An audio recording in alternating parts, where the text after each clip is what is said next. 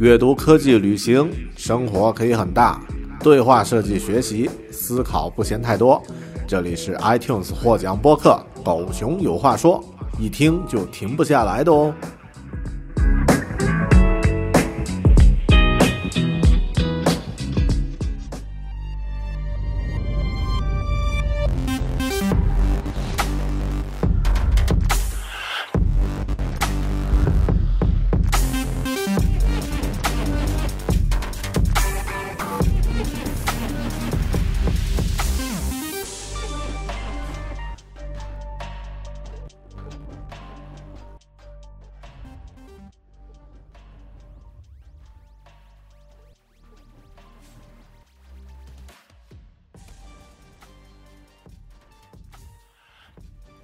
Hello，你好，欢迎收听独立知识科技型脱口秀《狗熊有话说》Bear Talk，我是大狗熊。《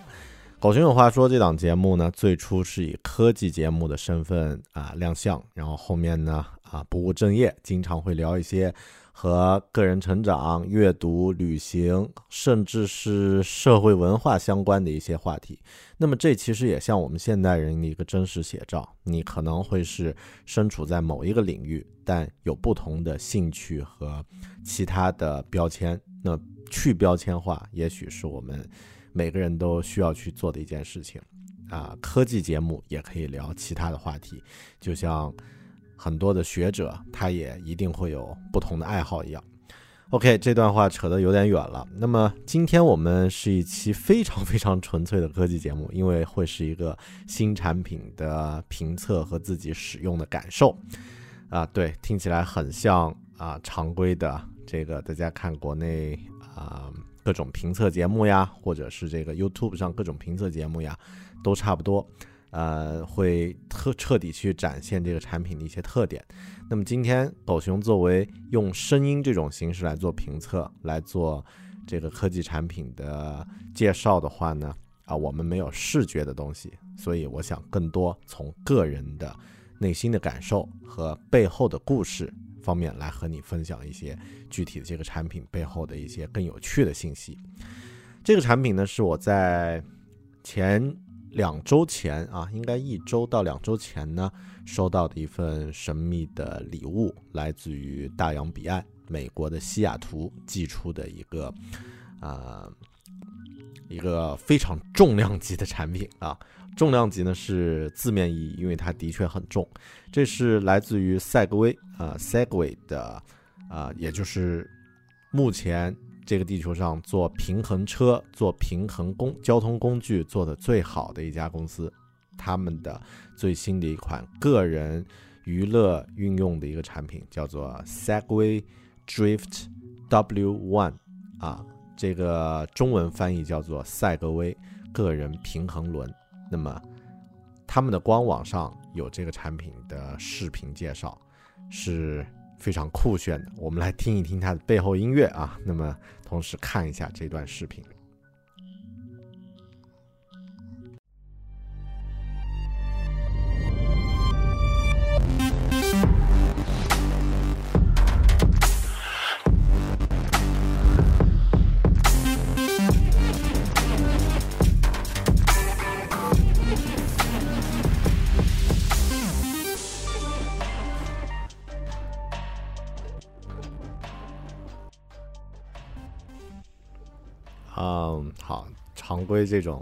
视频放完应该是掌声和尖叫声。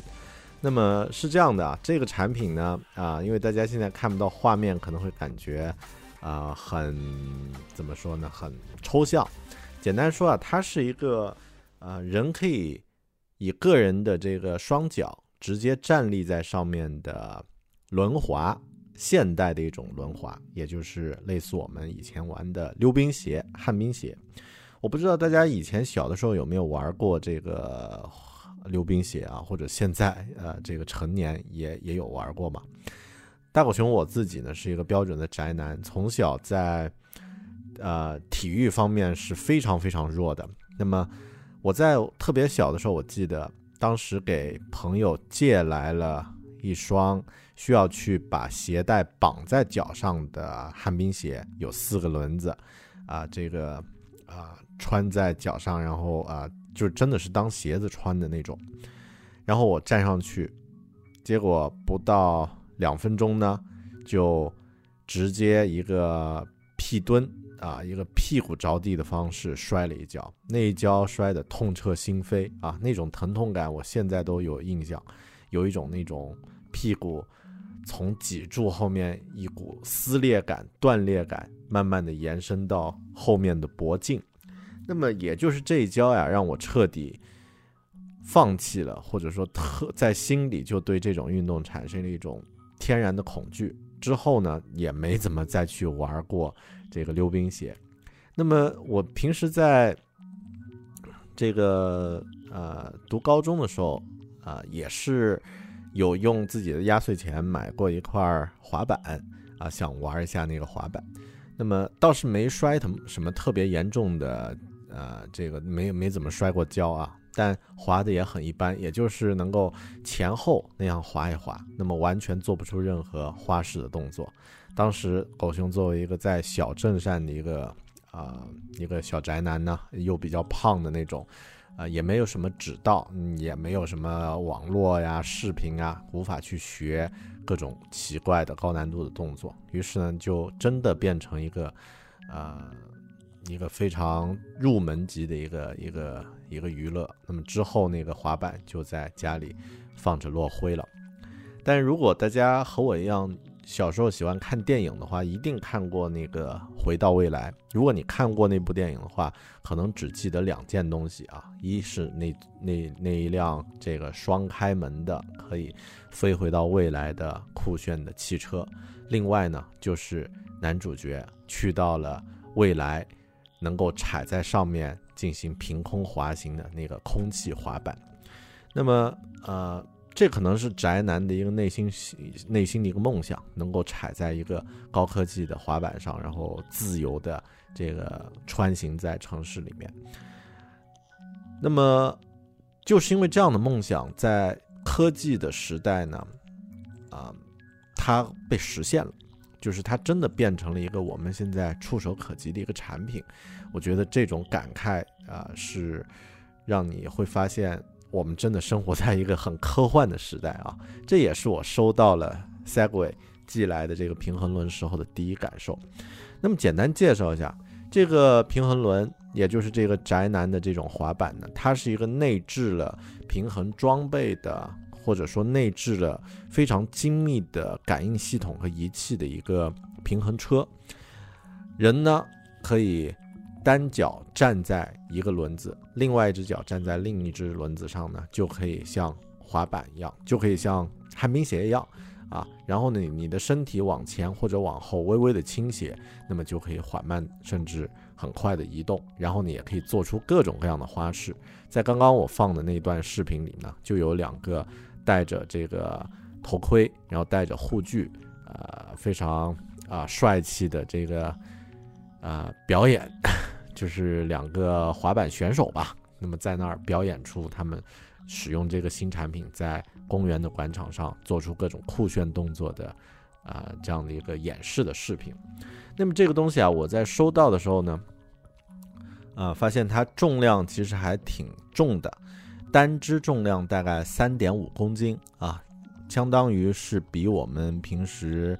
啊拿的那种啊 MacBook Pro。啊，还要重，那么是比十五寸的 MacBook Pro 还要重了啊，比那种啊，就是装了长焦镜头的相机，基本跟那种差啊那种重量是差不多一种一种级别。但别忘了它有两只，所以加在一起大概七公斤左右。呃，但它的这个参数还不错，就是在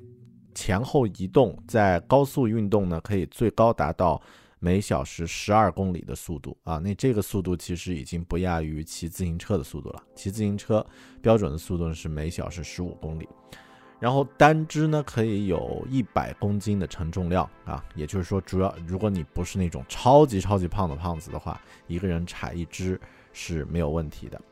呃，最长呢可以到四十五分钟的这个使用时间。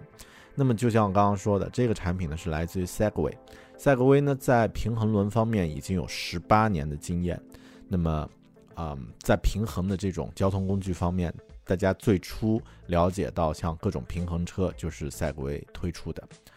那么我自己在使用这个产品的时候，有一个感觉啊，就是一开始我是带着童年的那种踩上轮滑呃就就摔跤的那种恐惧感啊，因为心里的那个阴影一直萦绕在我这个宅男的心中。然后我会觉得我对运动的这些东西天生就不太擅长。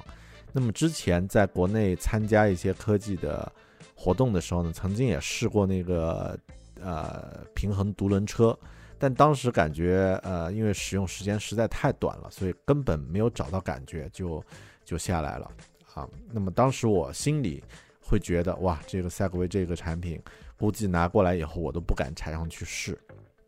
结果实际的情况是这样的，我大概拿到以后，在家里，当时下着雨，只能在家里的室内，然后啊，这个地毯上，去尝试了一下，大概站上去十多二十分钟左右，你可以控制微弱的往前往后啊，就像一个残疾人一样，第一次拿到拐杖，慢慢的往前走，十到二十分钟左右呢，大概你就对这个产品有一个了，呃，有了一个感觉。那么你可以能够有意识的去控制自己的前后移动啊，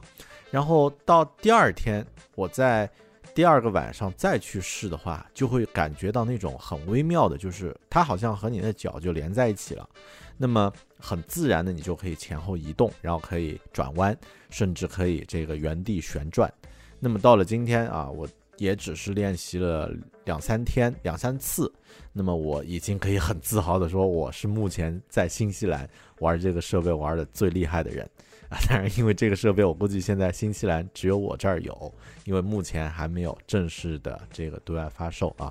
所以呃，它是一个上手、这个学习曲线极其短的一个产品。那么，如果是像这个再年轻一点，或者是这个。呃，身体协调性和活动能力更好一些的人，可能还会更快的去上手。那么这个不是我一个人的感受，因为第二天呢，我把这个产品带到了公司，在公司里面啊，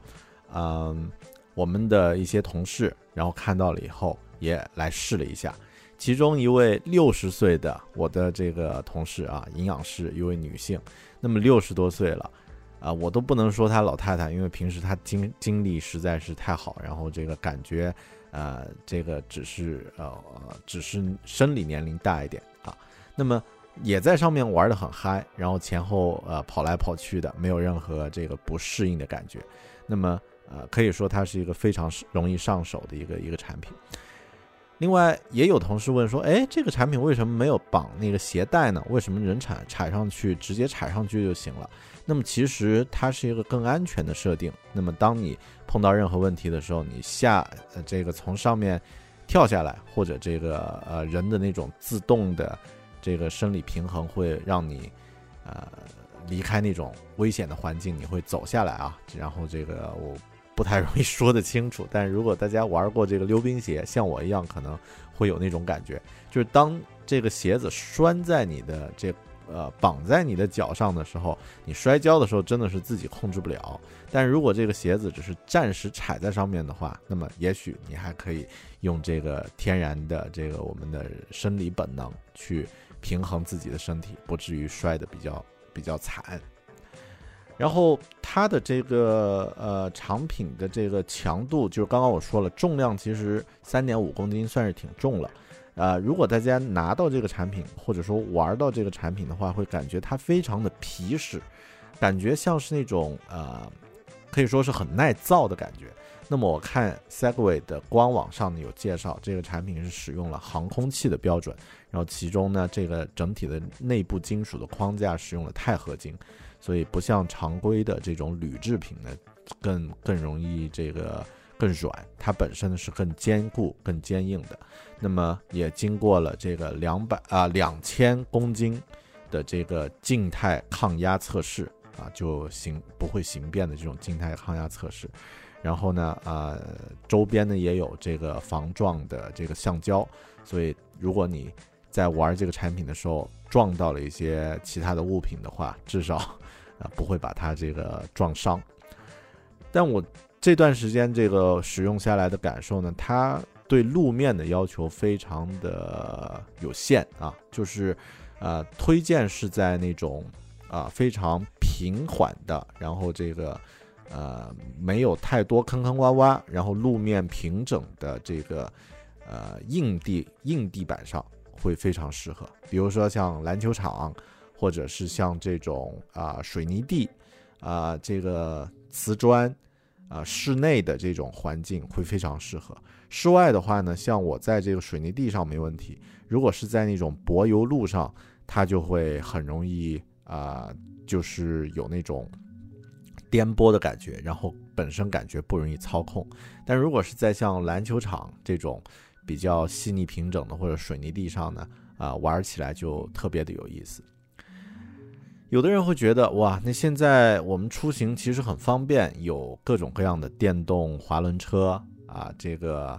呃呃独轮车等等等等啊，都是可以用它来作为这个出行工具的。但 Segway 的这个平衡轮呢，W 一，我更多的感觉它其实像是一个娱乐工具，它不应该算是一个代步工具。因为除了像刚刚说到的这个，它对路面的要求比较严格之外呢，它还对这个上坡和下坡坡度也有一定的限制。那么不超过十度，如果出现一些这个很大的这个，呃角度很陡的这个坡的话，去使用这个产品不太适合。另外还有它在这种出现问题的时候，如果你想下下来，那么啊。不太适合周边有很复杂那种交通情况啊，有呃车辆呀等等这些环境是不太适合的，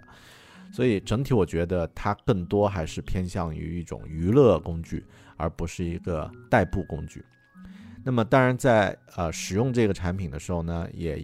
安全性也是首先要考虑的问题。那么比如说戴头盔，然后呢在一开始的时候先单脚这个适应一下它的这个移动的特点。啊，整个这个产品，当你给它重心产生偏移的时候，它会动啊，它会自动的有动力，所以这种和以往我们玩这个滑轮的感觉不一样。但这个产品，我觉得它也带来的一些新的，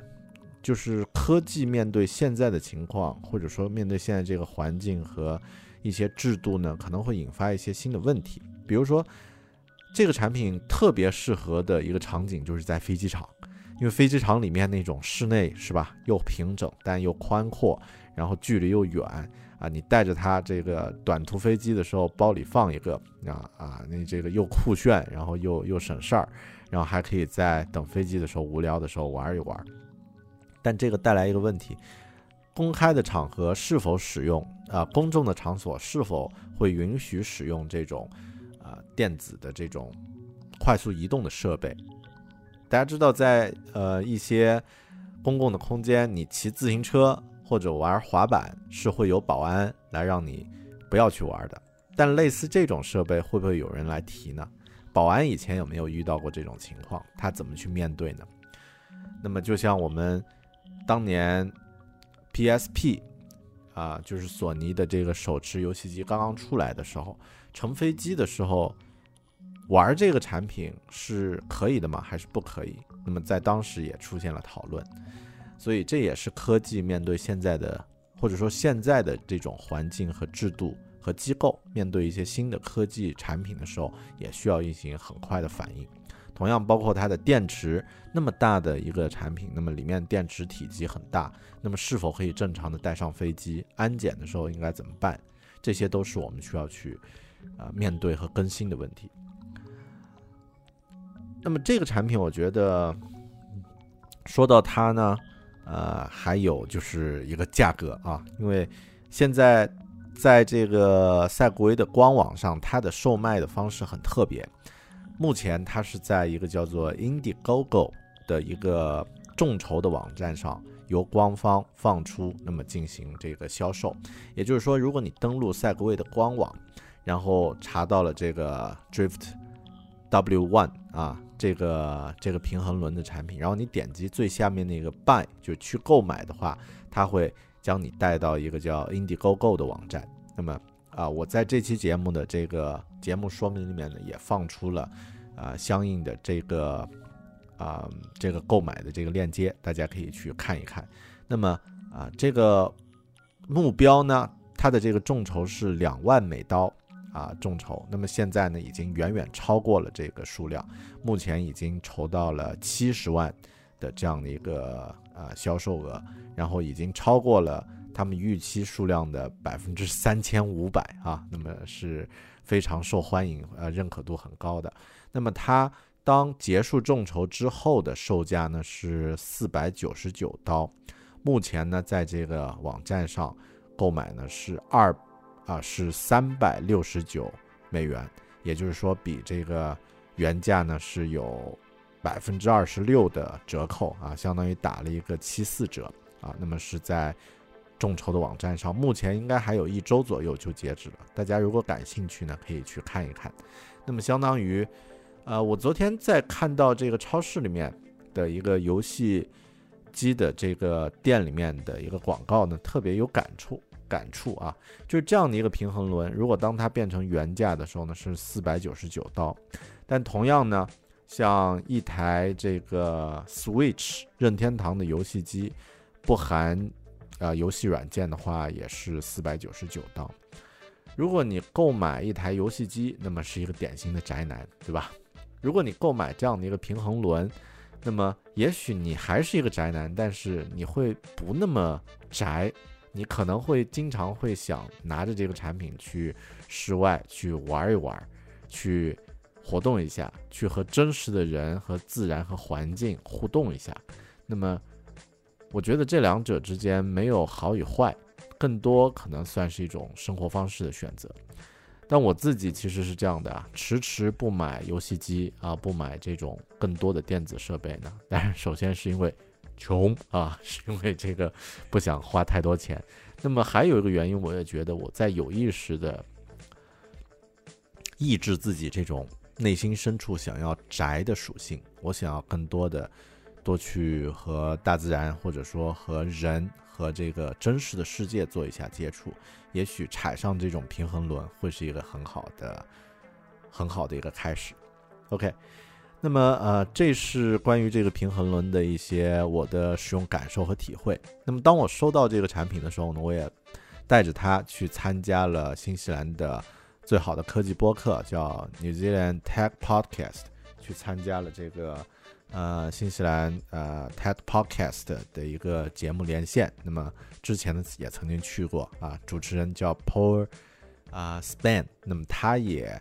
对这个平衡轮做出了一些自己的感受和评价。当然，因为 Paul 本人呢是一个大胖子啊，真正的宅男，那么啊肚子很大那种。啊，所以他是没有去踩在上面去做测试的。那么更多这个测试的感受呢，啊，还是在我的这个节目里面可能会分享的更多一点。然后那天呢，为了去他的节目去做这个呃互动呢，我也自己做了一些这个资料的查询啊准备。呃，我甚至查到了这个咱们中国人熟悉的这个哪吒啊，这个去呃。传说里面的哪吒，然后踩在他的 wind fire wheels，就是风火轮上面的这种故事，但后面也没来得及说这个概念。嗯，当时我是这样想啊，就是咱们不管是东方还是西方，其实都有那种对于这种交通工具或者说这种移动工具的啊一种梦想，在。中国古代呢，有这个孙悟空的筋斗云，对吧？啊，Monkey King and his 筋斗 Cloud，这个大家别笑啊，真的是这样写的。然后呢，还有哪吒，哪吒 flies around swiftly on his wind fire wheels，也就是哪吒踩着他的风火轮，然后前后的移动。那么在西方其实也有，西方呢，比如说有阿拉丁神灯啊的这个阿拉丁故事里面那个 Flying Carpet。就是飞毯，然后还有骑着龙，对吧？权力游戏里面龙是最快的一种交通工具，然后包括现代科幻神话故事、现代科幻故事里面那个，啊，这个刚刚我们说那个《回到未来》里面那个悬空滑板，其实这些都是体现了一种人对于呃移动或者说对于自由的一种向往。但在以往呢，我们只是一种梦想；在现在呢，这个时代的科技已经有能力将它变成了现实。所以，真真实的话，我觉得这也是我们生活在一个特别好的一个时代啊。那么，呃，这个产品啊，它在嗯推出的时候，就不得不说一下赛格威。赛格威这个公司其实很有意思，因为我们。呃，以前可能一直都有听说过赛格威是全球这种短交通和机器人技术方面特别领先的一家公司，九九年创创立的。但大家经常听说是什么呢？一一方面是在影视剧和这个一些呃，比如说像北京奥运这样的重要的场合，会看到哇，原来赛格威啊，警察叔叔都乘在上面啊，这快速执勤。然后很多一些大型的这个大会里面的保安什么的也会做它，然后感觉很酷炫。然后另外一方面呢，会在一些影视剧特别热门的一些影视剧里面作为一种高科技的设备。那么这个是他的一个身份。但另外还经常听到的故事就是谁谁谁做赛格威又摔摔到了啊，又摔跤了。那么呃有两个比较大的新闻啊，一是之前的美国总统乔治布什。这个玩赛格威的时候，从上面摔了一跤，好像是也是不知道是不是骨折还是什么，反正就是休养了很长时间才养好。然后另外呢，就是赛格威之前的前任老板，一位英国人，啊，当时他这个啊玩赛格威，然后从河里啊这个从悬崖上摔下去了，结果摔死了啊。那这是对赛格威的影响极大的一件事儿。之后呢，赛格威在二零一五年呢。啊，由这个 Nineboot 这家公司呢收购啊，Nineboot 这家公司是啊由小米、红杉、顺为这些资本共同注资，可以说是算小米生态链其中的一个一个新新成员。那么这也相相当于是小米收购了 Segway，然后啊成立了一家叫做 Segway Nineboot 一家全球新企业。那么这也是中国的科技。呃，科技行业对世界的一些这个，不说是影响啊，我觉得是对世界市场的一种一种拓展、一种扩张和视野上的一种提升。Segway 呢，这个产品啊，他们 Segway 这个公司它推出过很多平衡车啊，从最初那种售价十几万，然后到现在。呃，个人这种平衡轮只需要三百多刀就可以买到，那么呃是全方位都有。然后最近他们还在众筹一个卡丁车的玩具，就是可以通过一个组件将平衡车以往的这个赛格威平衡车呢改装成一辆卡丁车，然后自己在这个适合开卡丁车的这种路面上呢啊做作为游游戏啊去玩。那么也是在越来越。注重这种娱乐和啊，把它当做玩玩具的这个方面走得越来越远，当然也有人会提出一些否定的意见啊。有人说这个赛龟现在卖了那么多年，但一直卖的不温不火。那么当年还被乔布斯提提点过，但一直没有大卖啊啊。那么有人说这个不是价格的问题，而是不实用的问题。那么同样是呃。电子化的现代的这种新时代的这种啊交通工具，特斯拉就那么贵，但短时间卖的也比赛格要好很多。我觉得这是一个很，嗯，怎么说呢？是一个分类的问题啊。因为你到底是 toy 还是 tour？对于赛格威来说呢，它的定位更多像是一个娱乐的这个玩具。那么这个玩具呢，也许在一开始并不具备着一定要那么实用啊，不像这个特斯拉汽车就非常的实用。但谁能说玩具不能最终改变我们的一些日常的生活呢？比如说现在的无人机市场，很多人买无人机也都是玩具，但慢慢的它就变成了一个专业的人士也可以使用它去进行航拍，进行这个。高空救援，甚至用它来进行送快递，啊，那么当他在玩的过程中呢，也创造出了一种全新的产业。那么谁能说赛格威不会在个人的这种短程交通工具的方面越来越领先，越来越出一些黑科技，最后呢能够呃影响到我们现在的生活方式呢？我觉得这是完全有可能的。所以啊，我对这个产品也特别的看好，也特别感兴趣啊。当然，这个安全的问题其实是很多人也会说，哇，这样的产品不安全。那么赛格威呃也把前任老板就是那个呃那个